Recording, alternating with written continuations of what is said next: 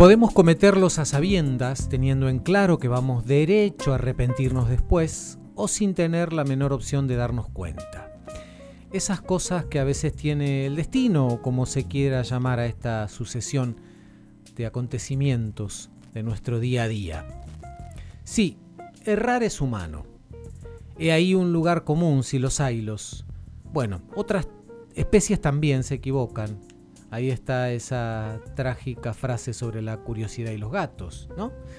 Pero quizá, por esto de ser sapiens, o algo así, tendemos a estar arriba de todo en la escala de las pifiadas mayúsculas.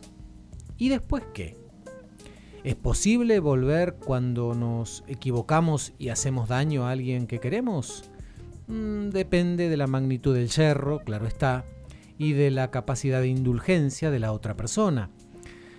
A veces mentir es una equivocación por la que pagamos luego precios enormes. Pero es que tomar decisiones, elegir, optar, entraña irremediablemente el riesgo de equivocarnos. Si todos tuviéramos la posibilidad de comprar el diario del lunes unos días antes, otro sería el cantar cuando de errores se trata. ¿A que sí? En el mundo del arte, lo que para unas personas es un desacierto del tamaño de un rascacielos, para otros puede resultar una maravilla. Hay fallos que pueden derivar en ideas para historias increíbles, tal vez en mayor medida que los aciertos más afortunados. ¿Qué sería de la narrativa sin los caminos que se bifurcan y obligan a un personaje a tener que optar por una u otra dirección? Bienvenidos, mi nombre es Eduardo Espínola, esto es Reunión Recurrente. El tema de este episodio, errores.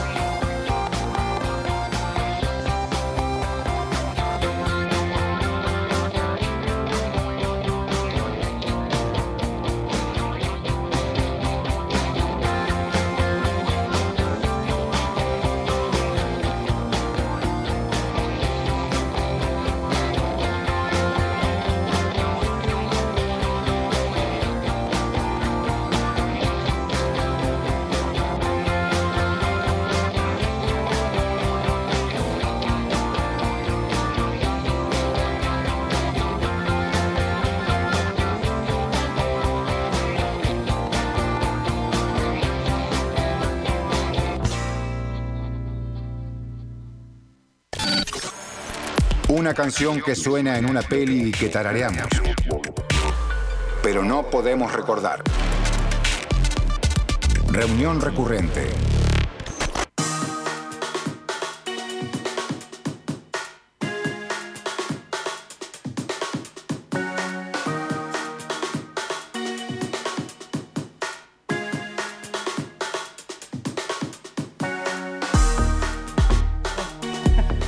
2208, estamos aquí otro lunes en esta tercera temporada de reunión recurrente, lo comentamos en el arranque, el tema de este episodio es errores, equivocaciones, yerros, como decíamos por ahí, malas patas tal vez. Bueno, en errores entran un montón de cosas. Dentro del equipo de colaboradores y colaboradoras con que contamos en reunión recurrente está Marcela Citón y hoy está aquí con nosotros en el estudio de Universidad 107.5. ¿Cómo estás, Marce? Buenas, ¿qué tal? ¿Cómo va? Qué lindo estar acá en vivo. Hermoso. Muy ¿Sí? bien. Sí, sí, bien, muy bien. Eh, sí, es un formato diferente al que veníamos haciendo en años anteriores y tiene la magia única que tiene el estar en un estudio de radio. Que, la radio, que, es hermosa la radio, sí. Que no, no, tiene comparación. Pero bueno, para este programa eh, estuviste escribiendo sobre errores. Algo, sí, algo donde se me fue disparando la cabeza. Eh, a mí el tema me encanta. De paso, quiero avisar, yo soy producto de un error, en realidad. No, no porque no me hayan querido, al contrario, me quisieron y me buscaron, sino porque tengo una enfermedad genética. Y eso ya es un error ah. en, la transmisión del ADN. Claro. Así que hasta ahí llegan los errores, ¿viste? Hasta la composición. Y sí. bueno, yo me gustaría, antes de, leer lo que, lo que fui pensando, que por supuesto, como siempre en este programa, es random, ¿no? Sí. Eh, siempre nos has dado el permiso ese de de ir pensando para, para donde queremos pensar. Em, saqué la denominación más común del error, que dice que es una acción que no sigue lo correcto, acertado o verdadero. Es un desconcierto, un desatino, fallar o una inadvertencia. Bueno, teniendo en cuenta esto, este, arranco. Ah, dale, a ver. Espero que guste el pensamiento por ahí. Bueno, eh, lo primero que pensé es que el error para Bergson, que es eh, alguien que trabajó sobre la risa, eh, dice que una de las cosas que nos provocan risa es el producto de la interrupción de la secuencia de acciones que se ve modificada de golpe. Por ejemplo, una caída que no esperábamos, sobre todo genera risa. sobre todo en quien lo ve, porque hay ahí una algo inesperado que arremete, ¿no? Eh, sin embargo, Eugenio Barba, eh, en un seminario hace muchos años que hice sobre la dramaturgia del actor, eh, en su método, que él es, él es quien compuso o quien empezó a pensar en, el método de la antropología teatral, en ese seminario, que trabajaba con una actriz, mostraba cómo, cómo, cómo armaba su secuencia de acciones la actriz, ¿no? A partir de gestos. Entonces ella empezaba, se tapaba un ojo, después se tocaba la nariz y de repente en, armando esa secuencia ella se tropieza. Con lo cual cuando vuelve a repetir la secuencia, eh, incluye en el mismo orden el tropiezo. Porque él explica que el imprevisto para ellos era una puesta en valor después de que uno lo percibió como actor. No obviarlo, el error o la equivocación o el tropiezo en este caso, sino hacer, darle un valor a eso. Eh, bueno, muchas veces eh, los errores hicieron nacer grandes artistas, ¿no? Claro. El dulce de leche, por ejemplo, que fue producto de un error, dicen. Y claro, ¿no? Porque en realidad se, les, se, les, pasó el... El tiempo de cocción a la leche. El tiempo de cocción a la leche y apareció el dulce de leche. Dicen, ¿no? Pero bueno. bueno, los especialistas, por ejemplo, en arte pictórico, eh, ahí estuve chusmeando un poco, dedicaron muchísimos años al estudio de descubrir errores entonces, por ejemplo, en, una pintura muy famosa que se llama El bar de la del Folie Berger, de Edouard, Manet, hay una escena en la que está la chica y hay una barra con botellas. Pero en el espejo que está detrás de ella, los objetos no se reflejan en el mismo orden en el que los vemos en el primer plano.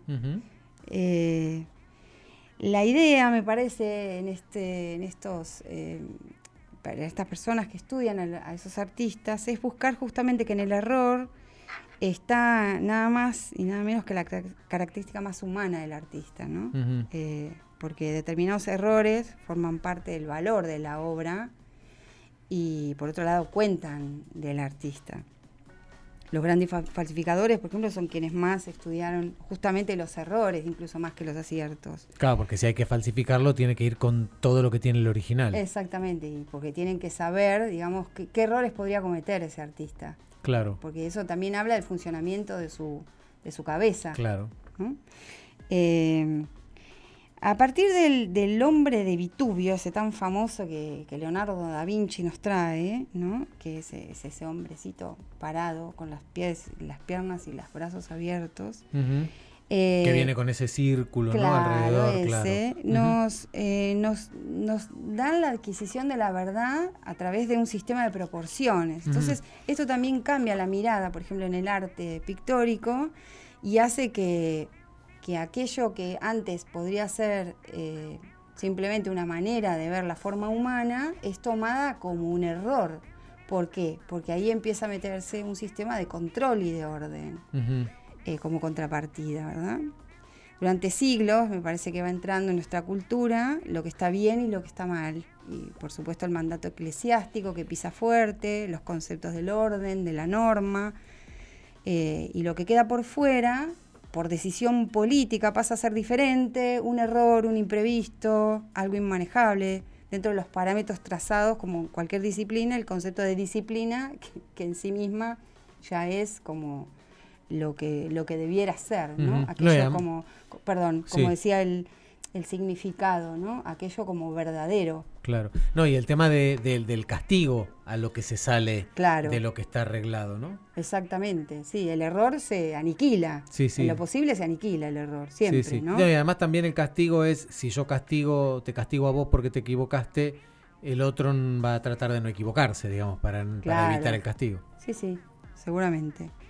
Bueno, y sin embargo hay infinidad de producción cultural y artística basada en el error, ¿no? La comedia de las equivocaciones, Mucho ruido y pocas nueces, de William Shakespeare, las comedias, tantas que en Calle Corrientes o en el humor de Porcelio Olmedo, en las que los personajes entran y salen de la escena confundiendo las situaciones, conversaciones a medias, claro. un mensaje mal interpretado que se transfiere y da lugar al error. La famosa comedia de puertas. Exactamente. Bien. Eh, yo entonces traje acá, para que siempre tenemos alguna serie para recomendar, de paso la recomiendo, una hermosa serie que se llama The Flight Attendant ah, en HBO, que ella es una, en la que ella es una zafata de avión y en cada país sale sola y se emborracha. Entonces la comedia empieza en que cae a un país lejano con un hombre que conoció en el avión, se emborracha y amanece con él a su lado muerto. Sí. Entonces a partir de ahí... Esto pareciera que estamos spoileando mucho, pero es el arranque de la serie. No, no, es el arranque de la serie y está, está muy buena, es una serie muy recomendable. Que la protagoniza Kelly Coco, que es la misma de The Big Bang Theory.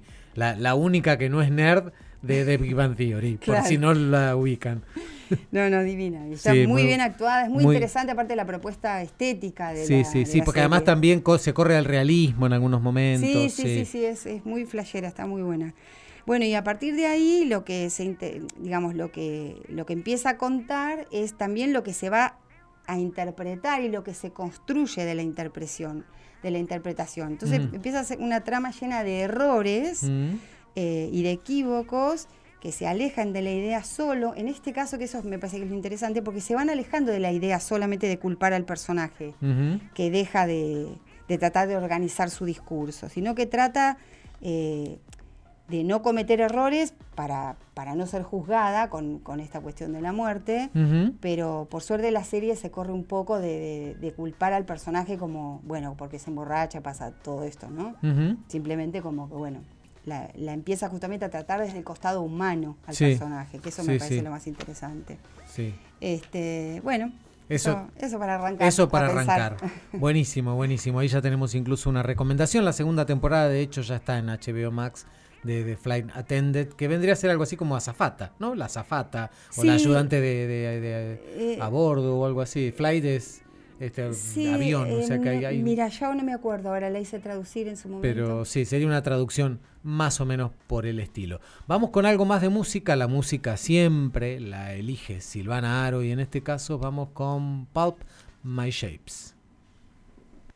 Shapes, mistakes, misfits, raised on a diet of broken biscuits. Oh, oh, we don't look the same and we don't do the things you do, but we live around here too. Oh, really? Misshapes, mistakes, misfits. We like to go to town, but we can't risk it. Oh, cause they just wanna keep us out. You could end up with a smack in the mouth just for standing out now, really.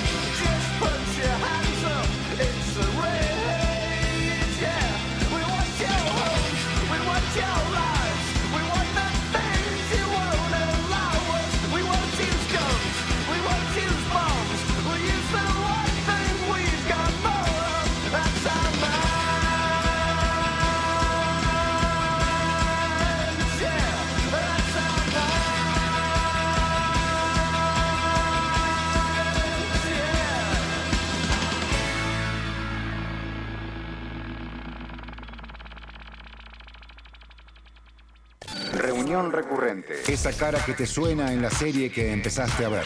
Reunión, Reunión recurrente.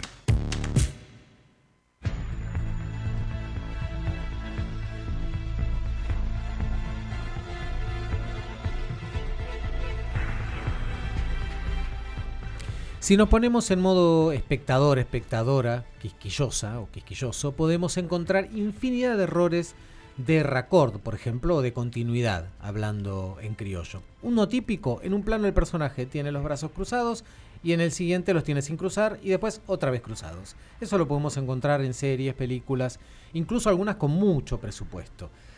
Uno de los errores, vamos a repasar algunos nada más porque hay un montón, eh, se puede encontrar en The Irishman, el irlandés, la película de Scorsese que hizo para Netflix, que para mi gusto tiene sus reparos, pero bueno, generó, partió aguas en algún sentido entre quienes vieron esta película. Al comienzo, cuando relatan los hechos sucedidos en 1950, el personaje de Frank aparece tomando la carretera interestatal 476 Norte, pero quienes fueron, hilaron un poquito fino se dieron cuenta que esa carretera no estuvo operativa hasta el 96. Ahí hay un error histórico, podemos decir. Gravity, de la que estamos escuchando la, banda de sonido, una película que me encantó de Alfonso Cuarón este, que realmente es muy vertiginosa y nos hace creer que estamos casi en el, eh, en el espacio ahí con, los personajes y, sobre todo con el personaje de Sandra Bullock que trata de volver a la Tierra. Eh, bueno, hay quienes han encontrado algunos agujeros argumentales en Gravity. Este, lo más llamativo es cuando el astronauta Kowalski, que es el personaje de George Clooney, le pide a Stone, que es Sandra Bullock, que lo deje ir por el espacio porque el cable no puede sostenerlos a los dos y lo que dicen con una visión científica es que nunca podría haber ocurrido eso en la vida real porque ambos están en la misma órbita y un simple tirón, y tirón los hubiera hecho flotar hacia, hacia ella, ¿no? O sea que no había manera de esa separación. Otro de los que tiene errores es una superproducción, El Señor de los Anillos, El Retorno del Rey. En una parte de la película hay una batalla que eh, requirió mucho, mucha producción, mucho ángulo de cámara y de personaje fue tal la complejidad que si miramos podemos ver dentro del ejército de orcos a personal del equipo técnico de la película. Porque a veces esas cosas se pasan, ¿eh? me acordaba también alguna de Jurassic Park que se ve a un a alguien operando a uno de los de los pequeños dinosaurios. A veces se pueden colar esas cosas. En Karate Kid, el árbitro que supervisa el combate final Señaló en varias ocasiones que un participante no podía dar una patada en la cara a su oponente. Eso estaba estrictamente prohibido al punto de la sanción. Sin embargo, más tarde vemos a Daniel pateando a su oponente en la cara con una patada bien de grulla, bien de, de Karate Kid y ganando la pelea. Hay reglas que a veces se rompen. Y la última para repasar de uno de los tantos errores que se pueden encontrar en la película está en Armagedón. Según parece, habría sido mucho más fácil enseñar a los astronautas a perforar que los especialistas en perforaciones este, convertirlos en astronautas, es decir, este, hubiera llevado incluso menos recurso económico ¿no? este, que los astronautas supieran perforar. Según dicen, cuando Ben Affleck le cuenta o le dice esto al director, que era Michael Bay, el director dijo, mejor te callas. Una canción que suena en una peli y que tarareamos, pero no podemos recordar. Reunión recurrente. Solo tengo un billete de 20. ¿Tiene cambio? Sí, sí, tengo cambio. Después de Hora es una película estadounidense de 1985 dirigida por Martin Scorsese y protagonizada por Griffin Dunne, Rosanna Arquette y Berna Blum.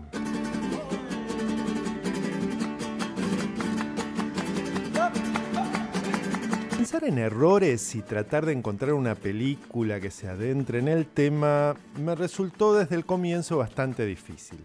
Sin darle demasiadas vueltas, me dejé llevar por la primera que se me apareció e intentando un gesto espontáneo, elegí After Hours, después de hora. A ver si le acierto. ¿Ha visto que se me ha volado el billete? Errar se puede errar de muchas maneras y en muchos lugares. No voy a entrar en detalles, pero la noche algunas veces se transforma en el sitio ideal para hacerlo. Pensemos en el significado de la palabrita. Errar puede ser también dar vueltas sin un motivo concreto, así dice el diccionario. Y en esta película nos encontramos con este muchacho de existencia gris que además de recorrerse todo el sojo en una sola noche, parece ampliar el sentido de la palabra y cometer alguna que otra equivocación. Y sí, desde que comienza su periplo es casi imposible no sentir la necesidad de acompañarlo. Después de todo, ¿Quién no se ha detenido alguna vez en medio de la madrugada y mirando al cielo se ha planteado, ¡Oh, qué noche! Está jarreando, ¿eh? Ah, ¿Cómo se lo diría? Tenga. Es un dólar y medio. ¿Qué? Subió a un dólar y medio a las 12 de la noche. No me diga. Hay quienes plantean la vida como una serie de encrucijadas que se van definiendo por las decisiones que tomamos ¿Será tan así? ¿Qué pasaría si en cada uno de estos momentos tomamos la decisión equivocada? Es decir, nos equivocamos. ¿Realmente son esas decisiones las que determinan lo que nos sucede o somos simplemente unos ratoncitos que no podemos dejar de caer en todas las trampas que nos acechan? Entonces, si existe un destino ya fijado, ¿existe la posibilidad de cometer errores? ¿Cuál es el límite entre lo que decidimos y lo que nos pasa? Uh, demasiadas preguntas. Volvamos a la película antes de perdernos en estos callejones oscuros.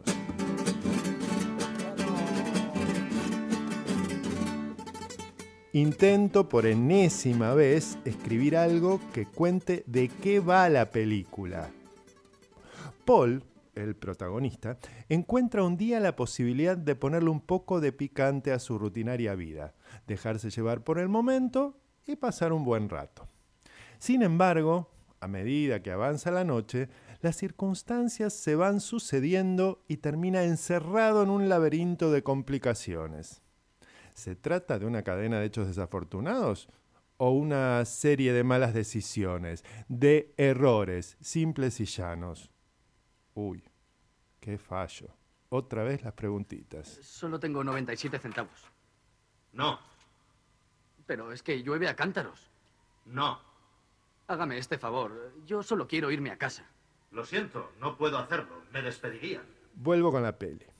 Entonces, Paul, el protagonista, al que dejamos ahí, en medio de una realidad que parece seguir complicándose hasta el infinito, llega un momento en que se detiene. Queda duro como una estatua, literalmente. Y ante esta imposibilidad de tomar la mínima decisión, bueno, no quiero meter la pata y contar el final, pero ante esta situación encuentra el desenlace. Y como todo buen héroe, termina su camino transformado. Ja, sí, creo que lo logré. Que a pesar de las derivas, pude llegar esta vez a buen puerto. Y hablar de la película. Bueno, creo. Espero no estar equivocándome.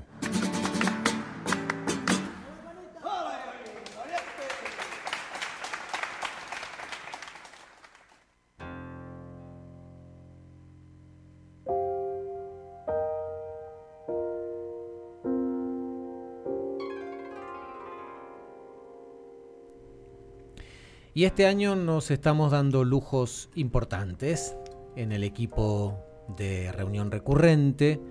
Ya tuvimos la participación de Juli Cele en el primer programa de esta tercera temporada, hablando de directoras, que estará con nosotros una vez al mes y quien también nos hará una visita mensual para darnos su mirada sobre el tema de qué se trate es Clara Tapia, ella es diseñadora industrial por la UNLP, ha centrado su trabajo en la exploración, el diseño, la indumentaria y la industria textil, es docente e investigadora de diseño de la UNLA y de la UNLP, y en el marco del doctorado de arte, porque es doctora, investiga los cruces entre moda y diseño en industria, la, la industria del calzado.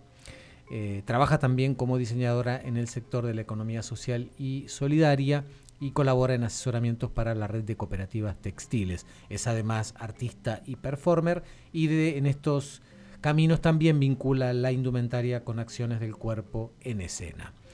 Y en este caso la vamos a ir escuchando a lo largo del programa hablando sobre errores. Vamos con la primera parte.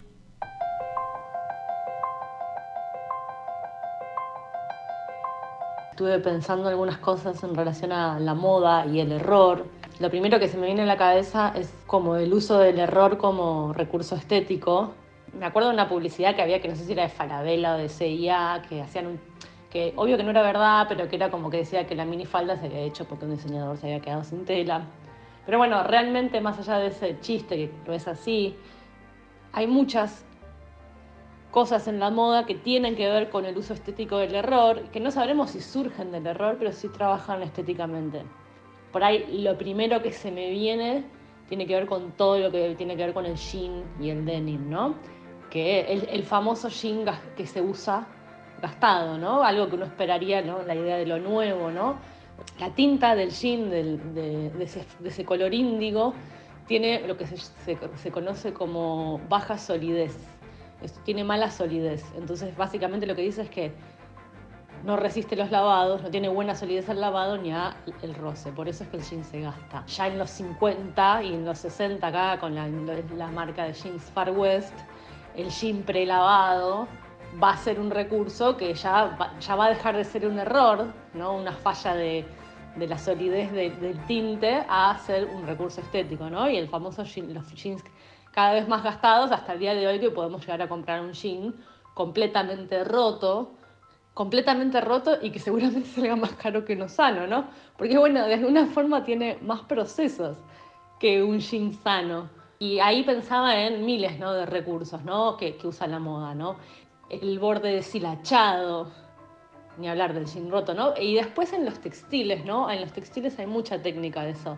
Bueno, eso, los batik, los desteñidos, pero también, por ejemplo, hay telas que tienen como esa terminación como si la tela tuviera pelotitas, o lo que se conoce como los tejidos desagujados, que uno al, al de lejos ve como si a la máquina se le hubiera saltado un punto cuando estaba tejiendo y en realidad son, son todos eh, recursos estéticos que se utilizan para, nada, eso, como recursos estéticos.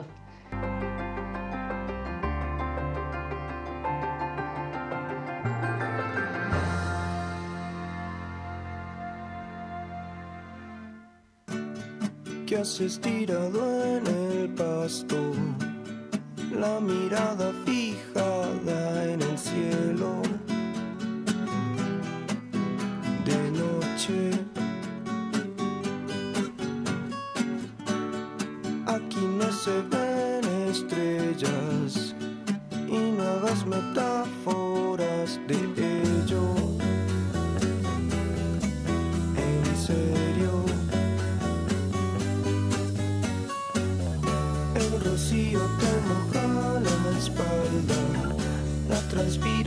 Transpiración se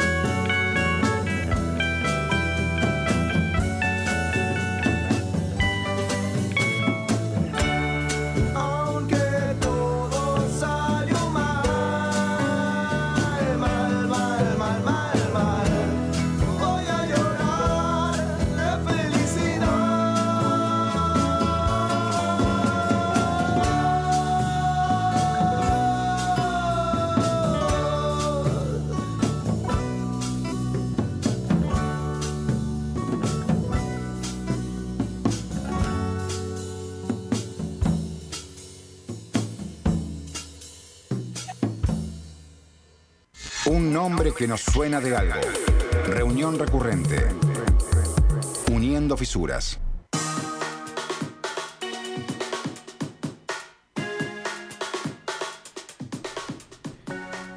38 minutos pasaron de las 22. Estamos aquí en Universidad 1075, en reunión recurrente, tema errores. Y seguimos charlando con Marce Citón y algunas otras reflexiones que les disparó el tema de los errores. Por ejemplo, Bueno, retomando un poco esta cuestión del orden y qué sé yo, también el tema de la sociedad capitalista, ¿no? En la que vivimos que el sentido de productividad es tan importante y lo es todo. El error es el desastre. Mm. Obviamente Charles Chaplin con tiempos modernos eh, desobedece por un deseo o un descuido de la acción en ese momento y nos muestra cómo todo se descontrola y, y es una de las parodias más interesantes para cuestionar el, el lugar del error y la acción humana del sistema capitalista, ¿no? Un sí, que genio nos, el tipo. que nos enajena tanto y lo vemos ahí él con eso, con eso de querer este, ajustar tornillos en cualquier parte, ¿no? Claro, claro, tal cual, sí, sí, tal cual.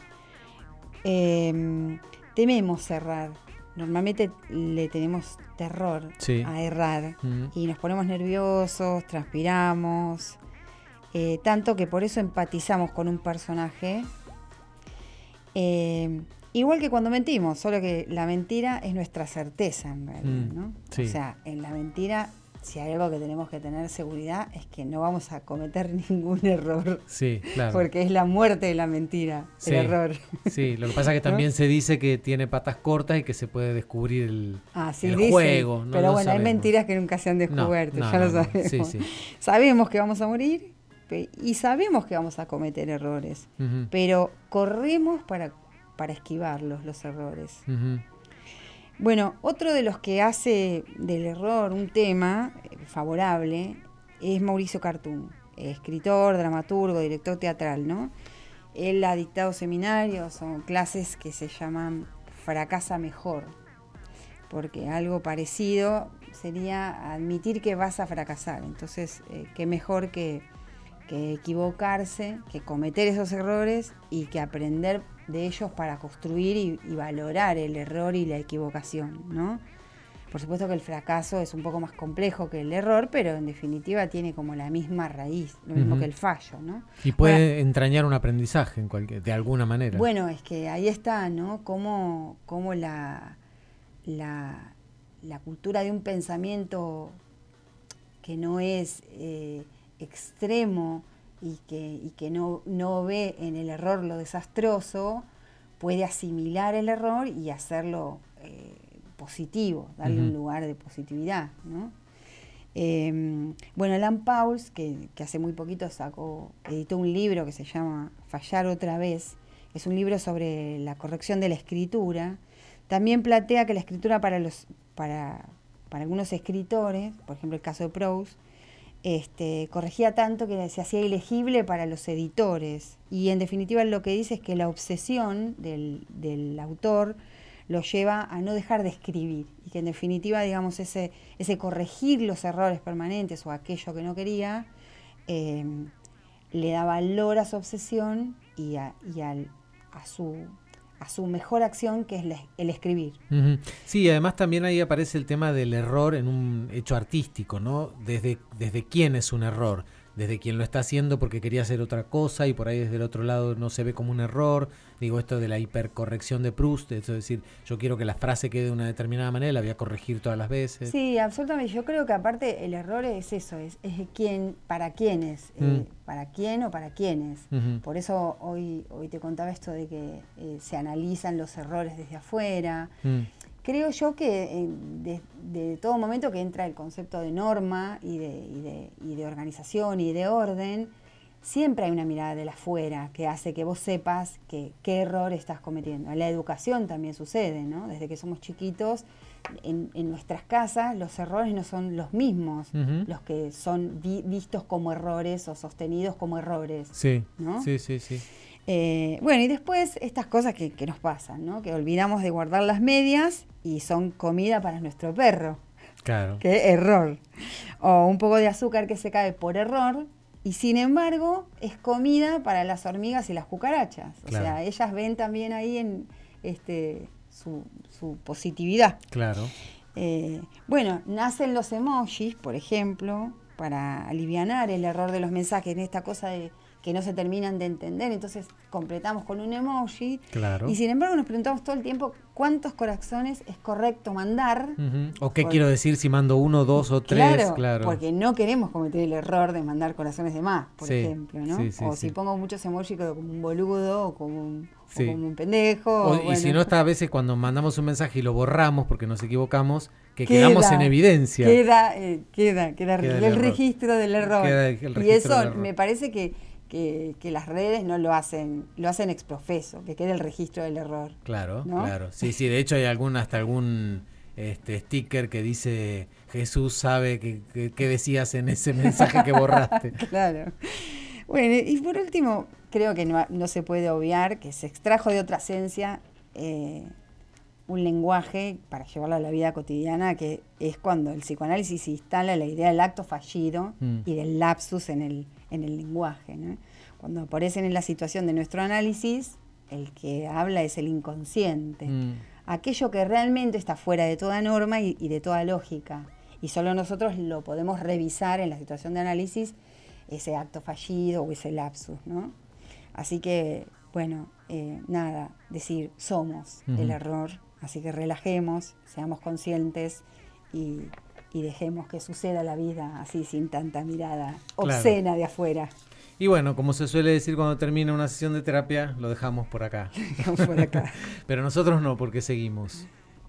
Estás escuchando Reunión Recurrente por Universidad 1075. Era una de esas bonitas y encantadoras muchachas que nacen como por un error del destino en una familia de empleados. Sin dote, sin esperanzas, sin posibilidad alguna de ser conocida, comprendida, querida y casada con un hombre rico y distinguido, dejó que la unieran en matrimonio con un modesto empleado del Ministerio de Instrucción Pública. Sufría sin cesar, porque se sentía nacida para todas las delicadezas y todos los lujos. Sufría por la pobreza de su casa, lo mísero de sus paredes, lo desgastado de las sillas, la fealdad de las telas.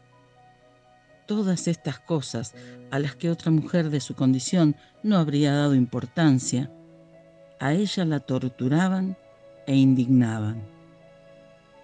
Cuando se sentaba para comer delante de la mesa redonda, cubierta con un mantel que llevaba usándose tres días, enfrente de su marido que destapaba la sopera, declarando con aire encantado, ¡Ah, qué buen cocido! Para mí no hay nada mejor. No tenía ella galas femeninas, ni joyas, nada. Y eran las únicas cosas que le gustaban, aquellas para las que se sentía nacida. Hubiera deseado tanto gustar, ser envidiada, ser seductora y solicitada. Tenía una amiga rica, una compañera del internado de las monjas, a la que no quería ir a ver más de tanto como sufría al volver a su casa. Y lloraba durante días enteros de tristeza, de pesar, de desesperación y de desconsuelo. Fragmento del collar de Guy de Maupassant.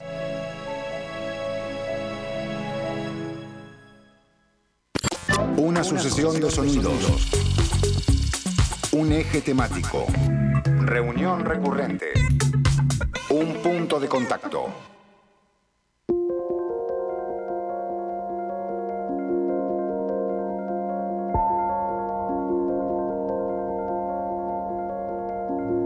Hay otros dos grandes errores de la moda, ¿no? ya pensando más en, en la moda, que me gustaría tratar. El primero es algo que pasó el año pasado, que fue un, caso bastante mediatizado, que es una campaña que hizo Valenciaga. Valenciaga tiene hoy en día un diseñador creativo que siempre está jugando ¿no? con lo políticamente correcto, siempre está al borde de, del, del riesgo, ha hecho zapatillas rotas, ha hecho un montón de cosas que siempre están al borde, trabaja con la estética de ¿no? de, esos países europeos, tipo los países balcánicos, ¿no? entonces trabaja con la estética de la inmigración, siempre para vender lujo. ¿no? Y una de las últimas campañas que fue gran polémica es una campaña que hicieron con, donde mm, sacaban fotos a niños, niñas, como con un montón de objetos a su alrededor, que es como una estética que está muy de moda, ¿no? La idea es fotografiar a la gente con los objetos de uso cotidiano a su alrededor.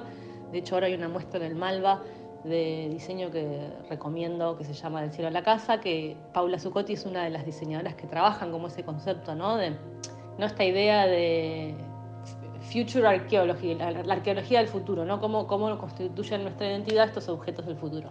Bueno, me refui de tema.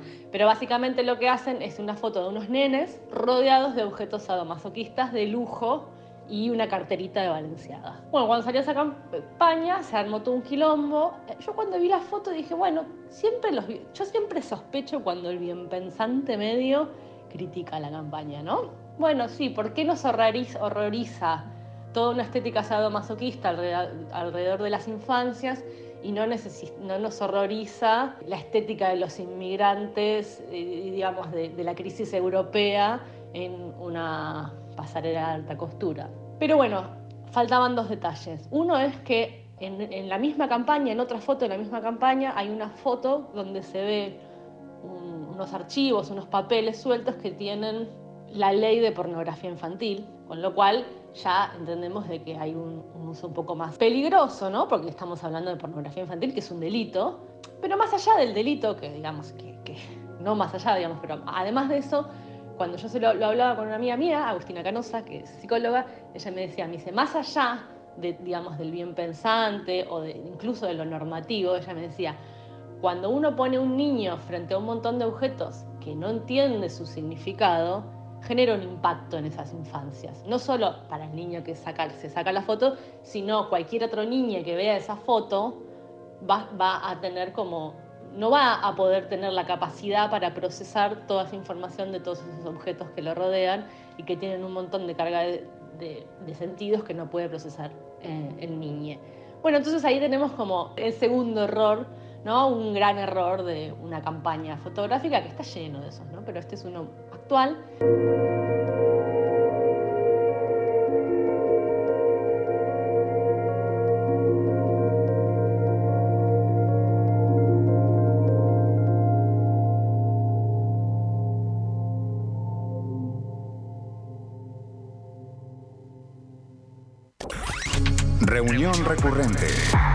Posible.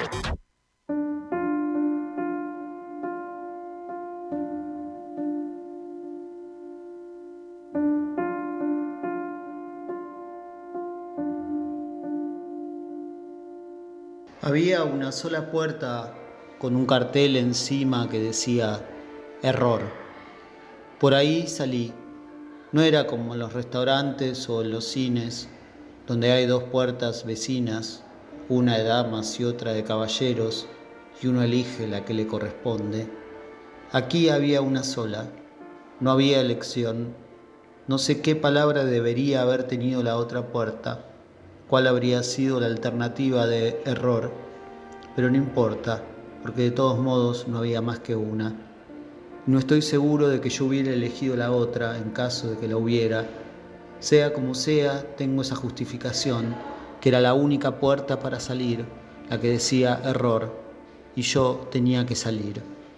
Salía a un jardín formal que se extendía hasta perderse de vista. Por el camino central, A se alejaba, sin esperarme, como si se hubiera olvidado de mí. Tardé un instante en reconocerla, de espaldas y caminando decidida. ¿Realmente se iba sin mí? No me habría extrañado.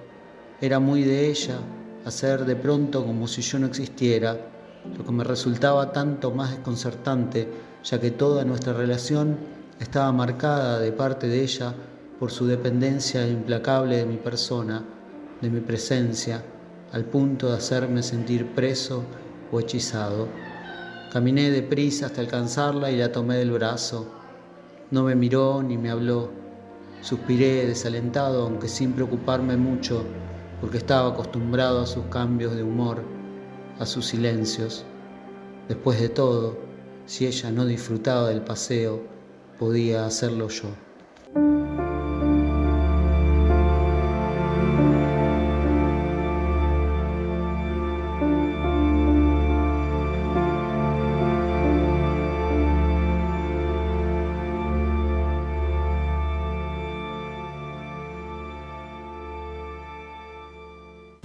Que nos suena de algo. Reunión recurrente. Uniendo fisuras.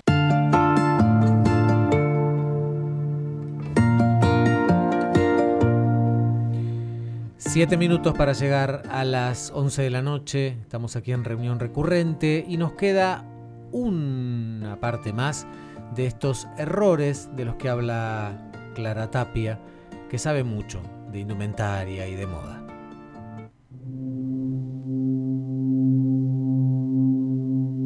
Hay un tercer error de- en la moda que yo creo que hoy en día hay que empezar a señalarlo, y lo voy a decir así y después lo voy a explicar, que para mí tiene que ver con la sustentabilidad. Y no el error en cómo entendemos la sustentabilidad, sino en qué pasa, ¿no? Yo el otro día veía, de repente uno empieza a ver que marcas como H&M, que tienen muchas marcas de alta costura, que son las que hicieron ese- esa montaña de ropa en el desierto de Atacama en Chile, empiezan a tener discursos de sustentabilidad. Y acá no me voy a meter solo con los que hacen los discursos, que ya sabemos que está mal decir que sos sustentable y no hacer nada, pero también me pregunto por quienes lo hacen. Eh, hace varios años eh, Nike sacó el manual de sustentabilidad, que realmente es muy interesante. Yo siempre fui como una gran defensora, pues decía, bueno, ¿qué, qué puedo impactar yo poniéndole un parche a mi pantalón? Eh, y cómo puede, digamos, en, el impacto eh, ecológico o ambiental de mi vida o lavando la ropa con agua fría en comparación con que Nike tenga procesos limpios de, y, y tenga uso eficiente del agua. Entonces yo decía, bueno, en realidad cuando hay una buena sustentabilidad en el sentido de análisis de ciclo de vida de los productos, uso eficiente del agua, uso eficiente de los recursos, eh, poca, baja emisión de carbono. Bueno,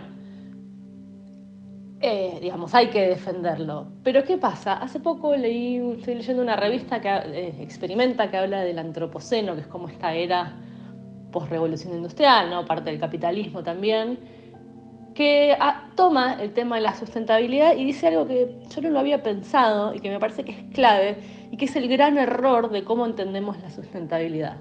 Si vamos a ser sustentables para vender más y producir más, no estamos siendo sustentables. Entonces pone el ejemplo de la crisis del petróleo y cómo los autos que antes gastaban un montón de combustible empiezan a gastar menos.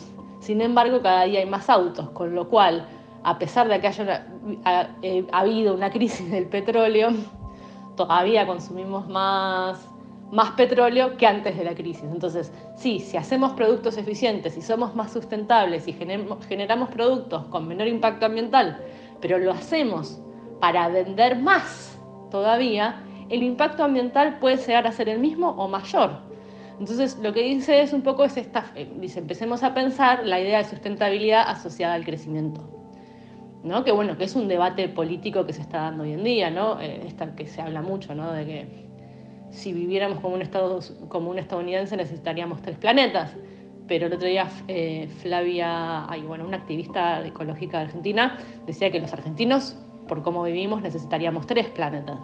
Entonces, un poco me parece que esa falacia de la sustentabilidad en el sentido de, bueno, te hago ropa sustentable, pero lo hago para vender más.